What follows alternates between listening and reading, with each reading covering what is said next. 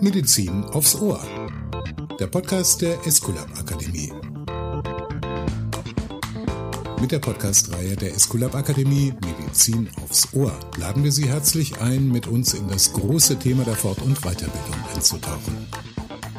Wir sprechen dazu mit renommierten Persönlichkeiten über aktuelle Entwicklungen und Trends, über ganz persönliche Erfahrungen und Perspektiven und dies im Rahmen von Wissenstransfer, Fortschritt, Karriere und Medizin der Zukunft.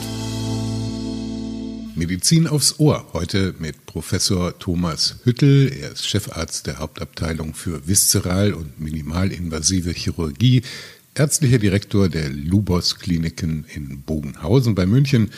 Herzlich willkommen bei Medizin aufs Ohr. Hallo.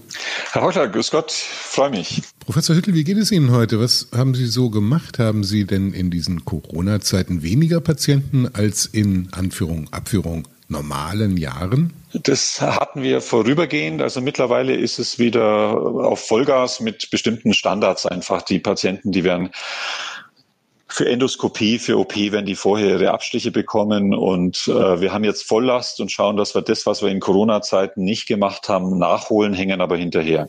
Ja, und haben Sie Wartelisten, die noch länger sind als normal schon? Also wir haben immer, also bei elektiven Sachen haben wir immer ein bisschen Wartezeit. Das finde ich jetzt auch nicht so schlimm. Das kann man auch nutzen, sich vorzubereiten. Aber es ist jetzt schon für eine geplante Sache, sage ich mal, äh, sechs Wochen, sechs Wochen, sieben Wochen Wartezeit haben wir schon. Ja, das ist durchaus schon eine lange Zeit, aber man hört durchaus die Stories von anderen Städten, aus anderen Kliniken, wo noch mehr Zeit benötigt wird. Nee, wir haben da so eine, so eine Fallbesprechung, wo wir also die, die Leute dann schon irgendwie graden und sagen, der und der kommt früher dran. Also das, das ist eine Einzelfallentscheidung. Also etwas, was hochelektiv ist, kann wirklich warten und die anderen Sachen, die, die, die kriegen wir schon irgendwie unter. Herr Professor Hüttel, Sie sind ja seit einigen Jahren schon Top-Mediziner des Magazins Fokus Gesundheit und werden entsprechend geführt in einer anerkannten Ärzteliste. Bringt das noch mehr Publikum, noch mehr Patienten? Das weiß ich nicht. Das ist, als ich das erste Mal hatte, äh, da habe ich mich irgendwie riesig gefreut. Jetzt, wenn das kommt, das ist, mein Gott, das hängt irgendwo, die Verwaltung hängt die Urkunde auf, ein bisschen muss ich grinsen. Das weiß ich nicht. Also da, daran richtet sich mein Tun nicht aus. Ja. Und für die Patienten, ja, die, die wissen das letztendlich schon, aber ob das jetzt so einen wahnsinnigen Input für die Klinik bringt, das, das kann ich nicht beantworten, weil das eigentlich seit Jahren gut läuft. Sprechen wir mal ein wenig über Ihr Wirken für und bei der Esculap Akademie. Sie feiert ja ein rundes Jubiläum in diesem Jahr, 25 Jahre.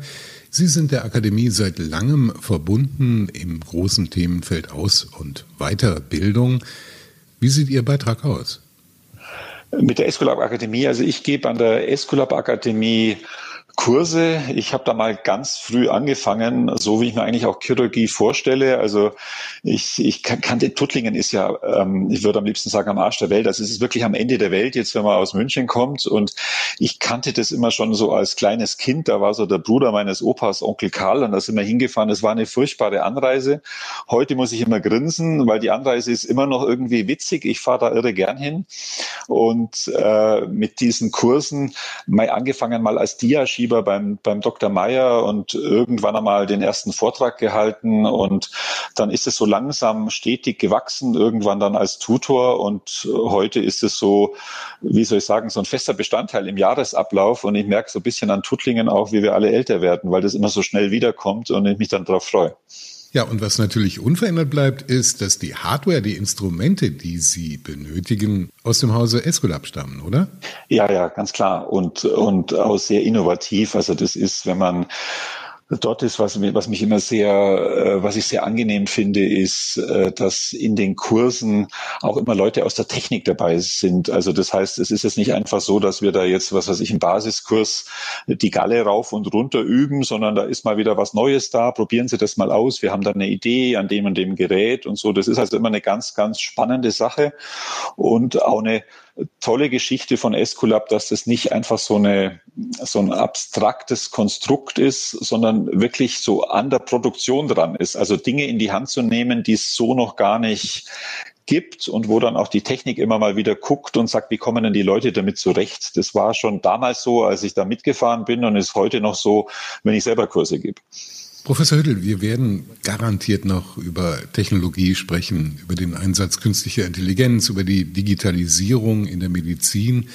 Aber gibt es auch nach wie vor diese Ecke im Ärzteberuf, wo es gerade in der Chirurgie ankommt auf, ja, ich sag mal, die ruhige Hand, die Intuition, das Selbstvertrauen, Dinge, die aus dem Bauch eher als aus dem Kopf kommen. Ähm, wie kann das einfließen in Aus- und Fortbildung, dass Sie jungen Ärztinnen und Ärzten sagen können, ja, verlasst euch nicht darauf, was ihr an der Universität gelernt habt, sondern eignet euch ein Skillset, eine Fähigkeit an, wirklich den Patienten genau anzusehen und die Situation in den Griff zu bekommen, natürlich bezogen auf das Individuum und im Vertrauen auf die eigenen Fähigkeiten, also auf diese berühmten ruhigen Hände. Hier im Alltag ist es so, dass wir das, dass wir das natürlich ganz stark integrieren. In der Akademie, in den Kursen, das sind so bisschen die Anekdoten, die man bringt. Das ist das, was den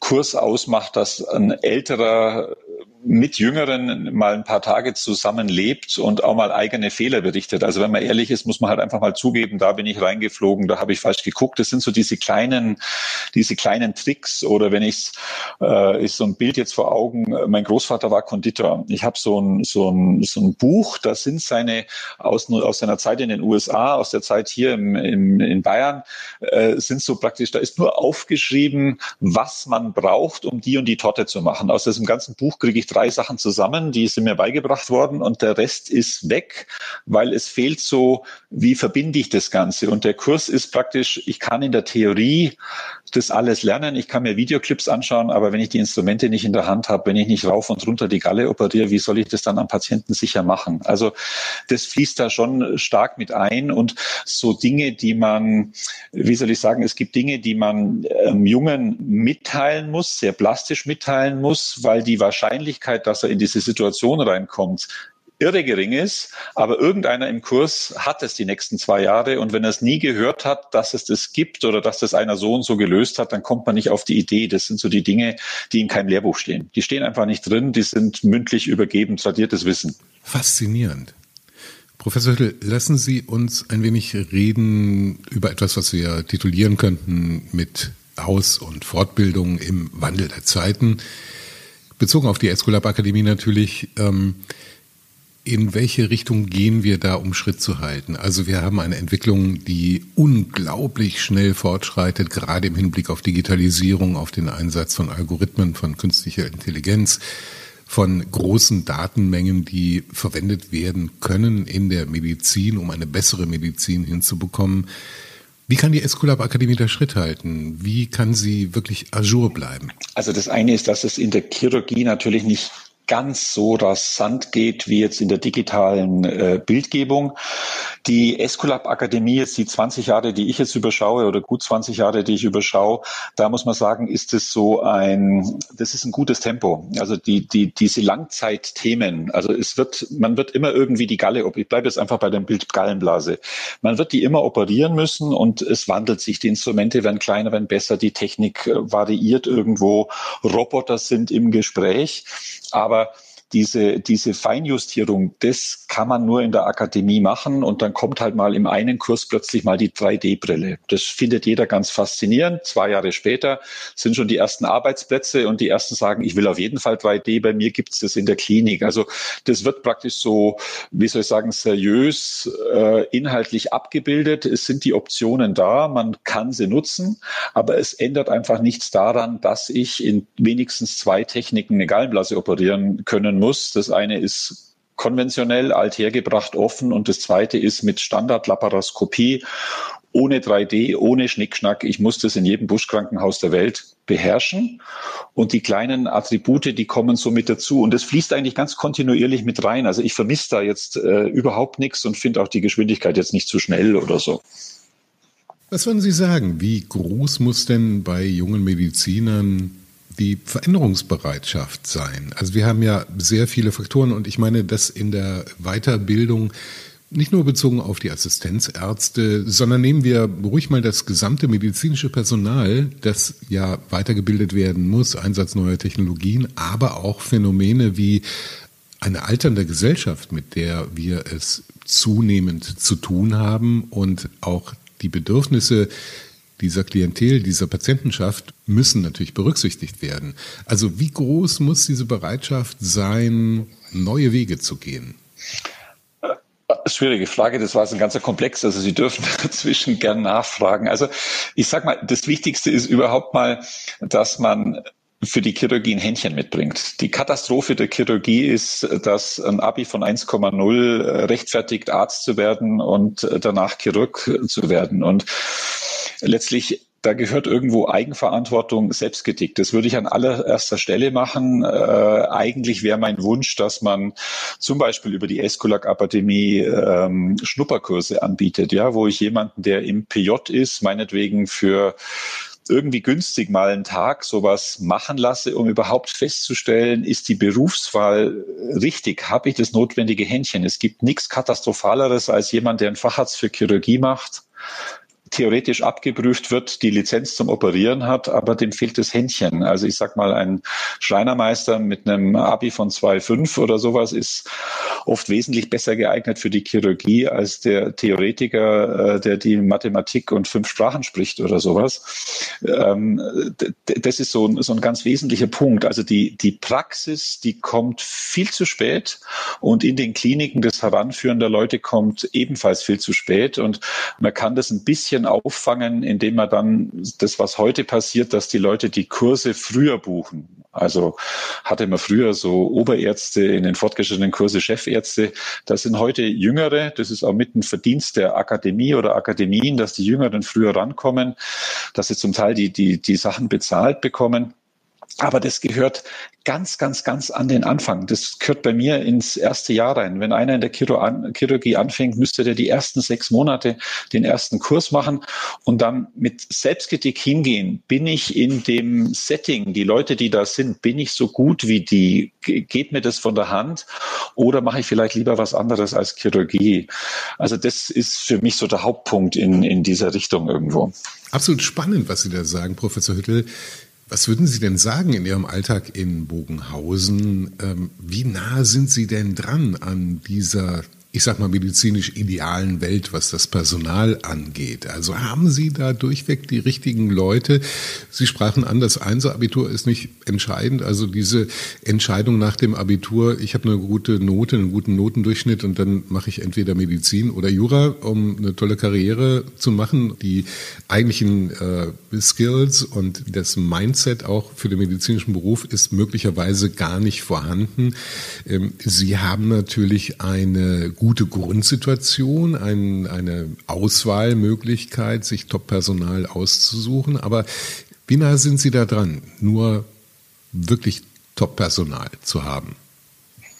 Also wir haben äh, Vor- und Nachteile und wir machen was ganz Gemeines. Also ich mache was ganz Gemeines. Ich habe immer mal wieder äh, Leute, die ich aus den Kursen rekrutiere. Also ich werbe nicht aus anderen Kliniken Leute ab, aber es gibt im Kurs immer mal wieder Leute, wo ich sage, hey, wenn Sie mal ein Jahr sich spezialisieren wollen oder zwei, schicken Sie mir eine E-Mail. Äh, ich glaube, das passt und ich habe das jetzt, äh, die letzte ist jetzt gerade gegangen, die war jetzt äh, eineinhalb Jahre da.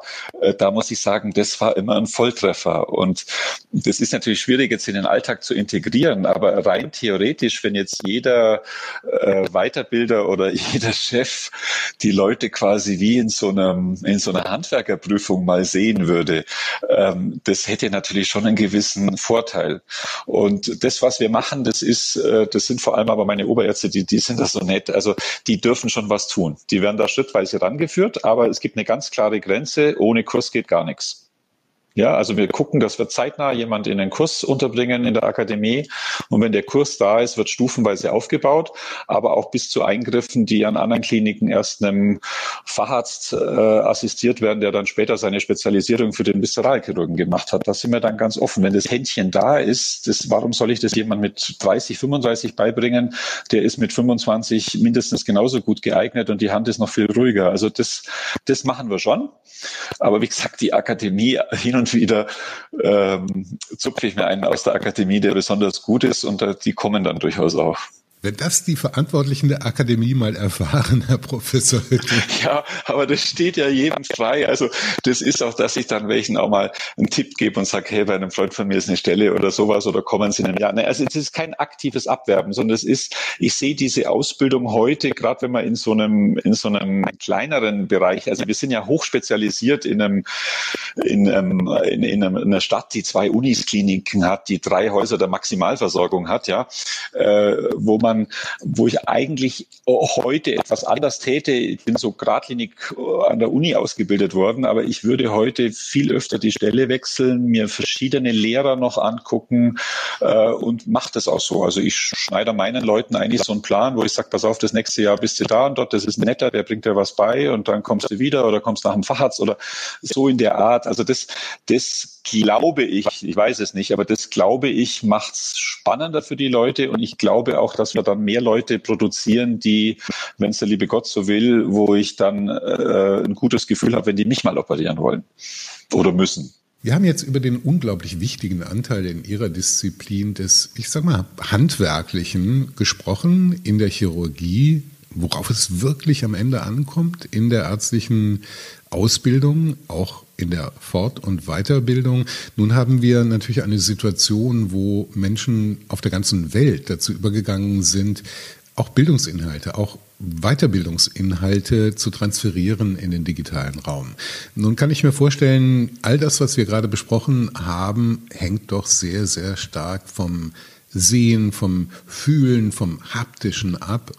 Gleichwohl scheint unbestritten sich zu manifestieren, dass in einer Post-Corona-Zeit eine Rückkehr in das voll analoge nicht stattfinden wird, sondern ganz im Gegenteil, dass bestimmte Weiterbildungs-, Fortbildungsinhalte digital bleiben werden und sich digital weiterentwickeln werden. Wie sehen Sie das mit Blick auf die Zukunft für Ihre Inhalte? Da ist es so, die, diese, das wird gerade so ein bisschen eingeführt, ich glaube seit ein, zwei Jahren und, und kommt, so wie ich das abschätze oder wie das Feedback der Teilnehmer ist, auch ganz gut an, nämlich, dass sie praktisch bereits digital zu Hause oder in den Diensten bereits auf den Kurs hingeführt werden. Also die Theorie, bestimmte Abläufe der OP, Standards, die man lernen kann, die man dann abfragt, was ist der nächste Schritt und dann kann ich die nächste Stufe erklimmen. So aufgebaut ein bisschen wie ein, wie ein Computerspiel, was die, die Jungen ja aus dem FF können. Das, äh, das kommt so langsam. Ich glaube, das ist ganz stark entwicklungsfähig für andere Kurse und auch für die Zukunft. Ähm, letztlich die Traumvorstellung wäre praktisch, ich mache einen Kurs, ich trainiere das und den hätte so einen haptilen äh, Roboterarbeitsplatz in der Klinik, wo man das dann einfach weiter trainieren kann mit Gefühl. Aber das Haptile wird immer dabei sein. Diese digitale Steuerung mit radiologischen Techniken und so weiter, das ist eher was jetzt momentan, sage ich mal, für die Neurochirurgen, ist sicher in Entwicklung für uns, aber äh, das ist ganz weite Zukunftsmusik aus meiner Sicht. Ja, Professor Hüttel, haben Sie eine Prognose für uns und unser Auditorium, wann die Roboter ihre Arbeit übernehmen werden? Also ich hoffe nicht äh, zu der Zeit, wo ich selber operiert werden müsste, falls irgendwas ist. Aber ich denke, das, das kommt stufenweise. Ähm, es soll die ersten Roboter geben, die die erste Gallenblase erfolgreich operiert haben. Das wird sicherlich, sage ich mal, technisch möglich werden und partiell sicherlich für manche Sachen kommen. Äh, die Problematik sehe ich dann darin, angenommen, wir hätten eine Situation, wo alles der Roboter macht.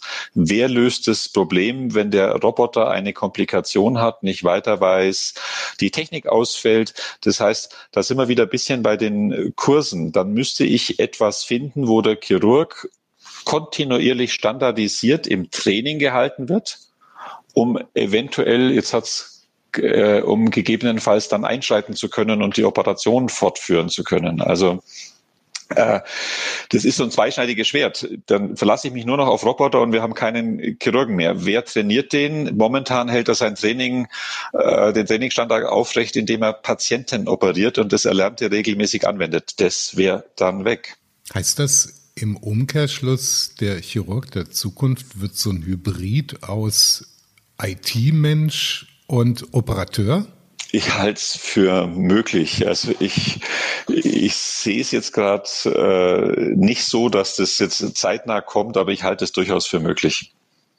Das wäre ja ein ganz dickes Brett, was dann die Fortbildung und die Ausbildung, auch die universitäre Ausbildung, aber dann ganz, ganz besonders für die Ärzte, die bereits ausgebildet sind und diesen Schritt ja mitgehen müssen oder müssten, äh, völlig neue Herausforderungen für Sie in Bogenhausen, aber auch für die Esculap Akademie zum Beispiel, oder? Nein, das wäre was völlig Neues. Das ist eine ganz, das ist eine ganz andere äh, Art und Weise dann des, des Denkens und des, des Arbeitens. Ja, also das, wenn man das von klein auf lernt, ich sage jetzt wieder der 25-jährige Assistenzarzt, der da reinwächst, äh, der das dann von Anfang an gar nicht anders kennt, der macht es sicherlich gut. Ähm, für für die, die ein bisschen graue Schläfen haben wie ich oder so, glaube ich, ist es äh, ist es nicht mehr realisierbar. Was würden Sie insgesamt sagen in Ihren Bereichen Viszeralchirurgie, aber auch in der Sportmedizin, in der Notfallmedizin, in der Ernährungsmedizin? Wohin fährt der Zug? Wie schnell fährt er inzwischen in der Entwicklung? Weil Patienten natürlich eine bestimmte Erwartungshaltung haben. Ähm, ich sag mal, von der, dem, dem Bereich der Longevity, über die wir jetzt reden, also 60 ist das neue 40, 80 das neue 60 ähm, und diese Spirale geht immer weiter nach oben. Aus Ihrer Sicht, ähm, wie schnell bewegen wir uns? Beim Kurieren schwieriger Krankheiten, aber natürlich dann auch in Ihrem Bereich. Sie haben die Galle angesprochen, mehrfach schon. Ich meine, das ist ja mehr, ja, vielleicht aus ärztlicher Sicht sogar das Schwarzbrot, was man beherrschen kann, was man wirklich äh, äh, verhältnismäßig überschaubar in den Griff bekommen kann. Aber in der medizinischen Entwicklung in Ihren Fachbereichen insgesamt, wie würden Sie das einschätzen? Wie schnell geht die Entwicklung mittlerweile voran? Also in der Chirurgie nicht ganz so dramatisch äh, schnell. Also die Standards bleiben, bleiben Standards.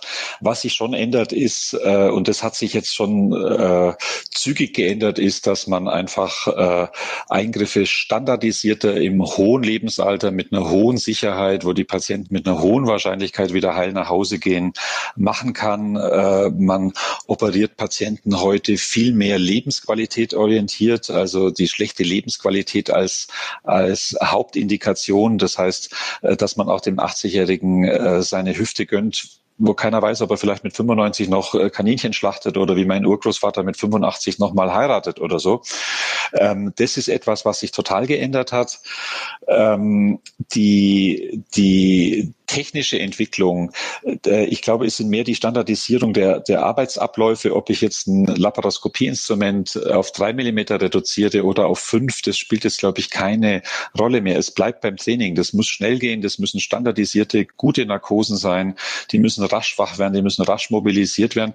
Da kommt wieder das, was Sie am Anfang gefragt haben, mit rein. Äh, was braucht so ein Chirurg? Was sind so die Voraussetzungen? Sie müssen die Leute mitnehmen. Sie müssen dem klar machen, wenn du im Bett liegst, dann stirbst du. Du musst raus, rumlaufen, Physiotherapie, zack, bumm. Bist hierher gekommen, dass ich dir helfe, jetzt raus aus dem Bett und mach was. Das ist so das, was da ganz stark mit einfließen muss. Äh, ich glaube, dann können wir uns noch ganz schön äh, im positiven Sinne weiterentwickeln. Das andere ist gesellschaftlich. Wie viel können wir uns leisten? Kann man sich das auf Dauer leisten oder kann sich das nur ein Land wie Deutschland leisten, äh, dass man so weit geht, dass man nicht wie in England irgendwo Cuts macht mit dem Alter, wann welche Indikation ist oder muss man dann Patienten selber bezahlen lassen. Aber das rein technische, dass wir jetzt quasi mehr Qualität reinbringen, weil das ein Roboter übernimmt und der Roboter dann einen 90-Jährigen operieren kann äh, und zehn Minuten schneller ist als der Chirurg. Das, glaube ich, ist eher in weiter Ferne. Lassen Sie uns noch mal ein bisschen über Chirurgie reden, und zwar über die Medizinprodukteindustrie, welche Rolle die in der Fort- und Weiterbildung spielt. Sie haben so angedeutet, ob mein Instrument einen Durchmesser 3,5 Millimeter oder 5 Millimeter hat am Ende des Tages, das ist nicht so relevant. Aber wenn wir die Produkte, die Techniken und die chirurgischen Zugänge mal zusammenfassen. Also aus meiner Sicht spielt das eine ganz, äh, ganz, ganz große Rolle. Also wenn ich jetzt so die, die Qualität der chirurgischen Versorgung messen will, dann ist es ja irgendwo, so sage ich mal, so die, die äh, Definition so ein bisschen, was haben wir tatsächlich erreicht, was kann man erreichbar, was, was ist erreichbar? Und das, was praktisch erreichbar ist, es gibt irgendwo die Politik vor, aber eben auch ganz, ganz klar die Medizinprodukteindustrie. Die schafft den Rahmen durch Forschung, unterstützt durch die Chirurgen, äh, was möglich wäre und wir müssen das dann entsprechend äh, nutzen. Die, die äh, ist praktisch so eine Art Impulsgeber für die Erweiterung der Grenzen. Und da kommt gleichzeitig dann halt so die Verantwortung mit rein, also dass man das verantwortungsvoll umsetzt, dass man nicht hergeht und sagt, hey, wir haben da was, äh, neuer Hammer und jetzt schaut alles aus wie ein Nagel und, und ich mache jetzt nur noch das, das, das, sondern dass man hergeht und das so stetig in den Kursen bringt, indem man seriös vorher das erstmal in Studien anwendet. Also da kommt der Industrie eine große Rolle dazu. Wenn das dann so eine glückliche Fügung ist, dass man zusätzlich dann auch noch ein Ausbildungsinstitut mit dabei hat, dann kann man das natürlich dort einfließen lassen, verantwortungsvoll. Und ein Riesenschritt war natürlich, wenn ich jetzt wieder zurückdenke, meine grauen Haare weg, diese eigengezimmerten Laparoskopiekurse, die wir früher an der Uni hatten mit irgendwelchen Pappkartons und weiß Gott was alles. Das geht natürlich schon mit dem, mit der Rückendeckung eines äh, Industrieriesen geht es natürlich sehr standardisiert. Das ist dann heutzutage durch die Deutsche Gesellschaft für Chirurgie und die Fachgesellschaften zertifiziert. Das wird immer wieder überarbeitet, wird überprüft. Die gucken, sind das auch die richtigen Chirurgen, die trainieren. Und der nächste Schritt, das hat man aber schon in Extenso, ist praktisch das so mit dieser Robotic Surgery. Auch da, ich kann jetzt nicht Apparate hinstellen und sagen, macht's es. Natürlich finden Sie einen Chirurgen, der sofort drauf stürzt und das muss ich jetzt machen. Hey, toll, toll, toll. Wo ist der nächste Patient? Wie man das früher hatte, wenn man wieder bei der Galle guckt, als sie losgegangen ist, sondern das muss man schon wieder unterstützen. Und es fällt auch keinem Chef oder ein Oberarzt ein Zacken aus der Krone, wenn er mal so einen Trainingskurs wieder absolviert. Ähm, da kommt die Verantwortung eigentlich der, der Industrie zu, das zu unterstützen, das preislich so zu gestalten, dass es finanzierbar ist und dass das nicht von heute auf morgen flächendeckend einfach äh, kommt. Professor Hüttel, kommen wir so gegen Ende unseres Podcasts mal noch auf das Thema, die Escolab Akademie wird 25 Jahre alt, hat also ein Vierteljahrhundert schon hinter sich. Gibt es eigentlich aus Ihrer Sicht Wünsche, Empfehlungen für die Ausrichtung der Akademie für die kommenden Jahre? Also erst einmal äh, muss ich sagen, das ist eine sehr menschliche Akademie. Also äh, die Personen, wie das abläuft, die Abläufe so bleiben, wie sie sind. Was die Kurse betrifft, würde ich sagen, äh, dass diese Nähe unbedingt beibehalten werden muss zwischen Entwicklung und Kursen. Also sprich, dass Leute aus der Produktion, aus der äh, Technologie an den Kursen teilnehmen, dass die erklären, dass die selber sehen, wo ist es schwierig, warum kann ich den Handgriff so nicht wenden. Dann gibt's noch was ganz Faszinierendes in Tuttlingen, das ist diese Betriebsführung. Da, das ist immer so optional in den Kursen und das ist etwas, wenn man das gemacht hat, ist es ganz faszinierend, wenn zum Beispiel einer, der so eine Schere, die Maschine hat die Schere gemacht, ist zusammengesetzt, sondern sitzt da einer den ganzen Tag und ist dafür verantwortlich, dass sie, egal wo sie in Deutschland in den OP gehen, immer das gleiche Gefühl mit der Schere von der der Firma haben. Also, dass man sowas sieht, da wäre die Bitte optional streichen. Das ist ein Pflichtbestandteil aus meiner Sicht für jeden Kurs. Was die Ausrichtung betrifft, das kommt so peu à peu. Es sind jetzt mehr 3D-Türme. Das wird man mehr bringen müssen, ohne die Basis zu verlassen, dass man ohne 3D operiert. Und dann kommt so ein, ha, das wäre so, ein, so ein Wunschmodell von mir, das heißt schon seit 20 Jahren. Das ist praktisch so die handwerkliche Prüfung, das Gesellenstück. Also Sie werden kein Zimmerer, äh, Geselle oder Meister ohne eine Prüfung, aber Sie werden äh, Chirurg mit einer theoretischen Prüfung vor der Landesärztekammer. Also vielleicht, dass man so eine Art Notensystem einführt. Das wäre so eine Sache. Und das Letzte wäre, das, was ich vorhin schon gesagt habe, vielleicht so Schnupperkurse anbieten für Studenten im praktischen Jahr. A, um die für das Fach zu gewinnen. Wir haben echt Nachwuchssorgen in der Chirurgie. Und das Zweite wäre, dass man den Leuten frühzeitig irgendwie vorsichtig beibringen kann, pass auf, Chirurgie ist nicht ganz das Richtige für dich. Und da wäre so ein Kurs, wo der selber was in der Hand hat und merkt, hm, naja, bei mir geht es nicht so gut, ich habe ständig Löcher drin und da blutet's, äh, wäre da vielleicht ganz hilfreich. Also das wären so meine Gedanken zu dem Thema. Das finde ich total spannend und irgendwie die Analogie, die mir einfällt, so präzise wie die Schere in jedem OP äh, dieses Landes und ja, mutmaßlich Europas und der Welt dass sie sich überall gleich anfühlen muss. Genauso präzise müsste der Operateur eben arbeiten können oder dazu in der Lage sein. Also ich nehme wirklich mit sehr, sehr stark dieses Element des Handwerklichen, dass das nach wie vor wirklich entscheidend ist äh, in der Operationssituation und dass sich daran auch auf Sicht nichts ändern wird. Total spannend. Ja, sehe ich auch so. Professor Hittel, uh, last but not least, ähm, wir haben so eine kleine Tradition in diesem Podcast äh, der Esculap Akademie Medizin aufs Ohr, dass wir unsere Gäste einladen, zum Schluss äh, aus dem Nähkästchen etwas zu erzählen, einen Witz, eine Anekdote aus Ihrem jeweiligen medizinischen Fachbereich. Was haben Sie uns mitgebracht? Oder also, fällt Ihnen was ein? Nein, ich würde es in Bezug auf die Esculap Akademie machen. Mir fallen da so vier, fünf Sachen ein, schlimme Dinge, gute Dinge. Äh, das sind, sind zwei Sachen. Das eine ist, äh, die, das war 1997, 96, 97 war so ein internationales Herniensymposium und da aus der ganzen Welt, aus Frankreich und überall ist heroperiert worden und aus Großhadern äh, durfte ich dann mitfliegen in so einem Hubschrauber. Ich habe da irgendwie assistiert gehabt und das Problem war nur, da waren lauter so tolle Leute. Da gab es diesen Professor Treudel und dann irgend einer, der nur Englisch gesprochen hat und ich musste dann einen Vortrag halten, hatte noch keinen Facharzt und wir mussten so Probevorträge bei meinem Chef, Vorträge bei meinem Chef, beim Professor Schildberg halten und dann, der wusste, ich hatte Schiss, ja, und dann meint er, pass auf, Viertel, das ist ganz einfach. Dein Vortrag muss entweder exzellent sein oder er muss richtig schlecht sein. In zwei Jahren weiß keiner mehr von denen, ob du gut warst oder schlecht, aber man kennt dich. Und das Zweite war dann, als ich dann rausgelaufen bin und das, sie haben da irgendwie ein bisschen Flachs, das muss man einfach mal zugeben, das ist ein komisches Gefühl, ja.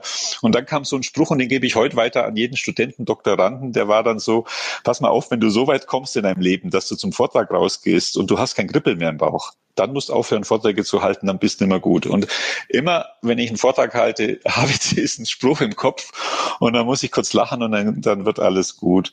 Und das Zweite war, das ist jetzt ein paar Wochen her, das war der Sommerurlaub, da hatte ich mich verletzt, bin inkognito ins Landsberger Krankenhaus gegangen. Äh, war leider so, dass man es zu Hause nicht reparieren konnte, ich muss mir die Hand nähen lassen und äh, das war so ein Hobbyunfall auf jeden Fall. Ich komme da rein und, und kennt mich da erstmal keiner und so. Und dann kam eine Assistentin und dann tut die ihren Mundschutz und dann sagt, Mensch, ich kenne Sie doch, Sie sind der Professor Hüttel, ich habe bei Ihnen einen Kurs gemacht letztes Jahr, wissen Sie noch? Und dann wusste ich, wer das ist und die war gut und dann durfte die meine Hand nähen, die muss kein Oberarzt holen, kein Chef holen und es war eine total witzige Sache. Das ist jetzt gerade ist gerade so, dass ich die, dass es noch nicht ganz verheilt ist, zwei Wochen her. Ja. Also das sind so die zwei lustigen Sachen. Wunderbar. Vielen lieben Dank an Professor Thomas Hüttel in der heutigen Episode Medizin aufs Ohr. Danke für dieses Gespräch. Wir nehmen, glaube ich, eine Menge mit, eine Menge äh, trotz Digitalisierung, trotz Corona, trotz Einsatz von künstlicher Intelligenz. Ruhige Hände sind entscheidend. Ich danke Ihnen und wünsche der Akademie weitere gute 25 Jahre und mir, dass ich die 50-Jahr-Feier erlebe. Schauen wir mal. Das war Medizin aufs Ohr, der Podcast der Esculap Akademie. Dieses Mal mit Professor Thomas Hüttel, ärztlicher Direktor der Dr. Lubos Kliniken Bogenhausen. In der nächsten Ausgabe sprechen wir mit Dr. Ruth Hecker, Vorsitzende des Aktionsbündnisses Patientensicherheit und Chief Patient Safety Officer Universitätsmedizin Essen.